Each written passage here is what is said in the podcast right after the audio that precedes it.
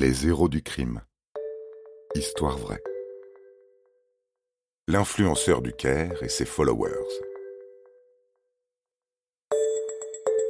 Vous êtes fasciné par les films de gangsters. Le Parrain, Les Affranchis, Scarface, Pulp Fiction n'ont plus de secret pour vous. Vous connaissez tout d'Al Capone et de Mérine. Bon, eh bien, préparez-vous à entendre les histoires criminelles les plus, comment dire, ben les plus embarrassantes, les plus consternantes et les plus pathétiques. Les criminels dont nous allons vous parler sont plus proches de Rantanplan et d'Avrel Dalton, le plus bête des frères Dalton, que de Pablo Escobar.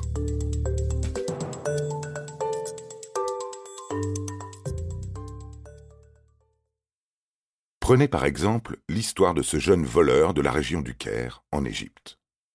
Alors en virée à moto dans la ville de Choubra al-Kaïma, l'homme s'empara du téléphone d'un passant sans descendre du véhicule. À pleine vitesse, cigarette au bec, le jeune Égyptien se gargarisait d'avoir réussi son coup, sans risque de se voir attrapé par le piéton. Mais le motard ignorait l'activité de sa victime au moment du larcin. Mahmoud Ragheb était journaliste pour le site d'information Youmset. Depuis le pont de la ville de Choubra al-Kaïma, il réalisait un reportage sur les conséquences d'un tremblement de terre dans la région du Caire. Et avec son téléphone, Mahmoud Ragheb diffusait son émission en direct sur sa chaîne d'information et les réseaux sociaux.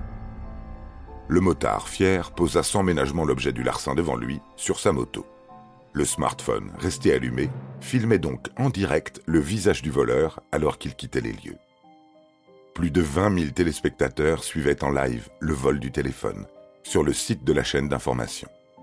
Mais l'émission, diffusée en direct sur les réseaux sociaux, toucha également des millions d'abonnés à travers le monde.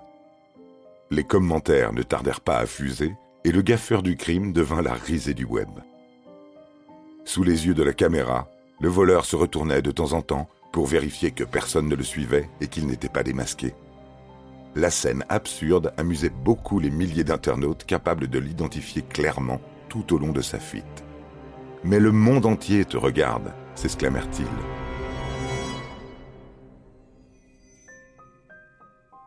Les technologies modernes permirent aux autorités de confondre le voleur sans délai.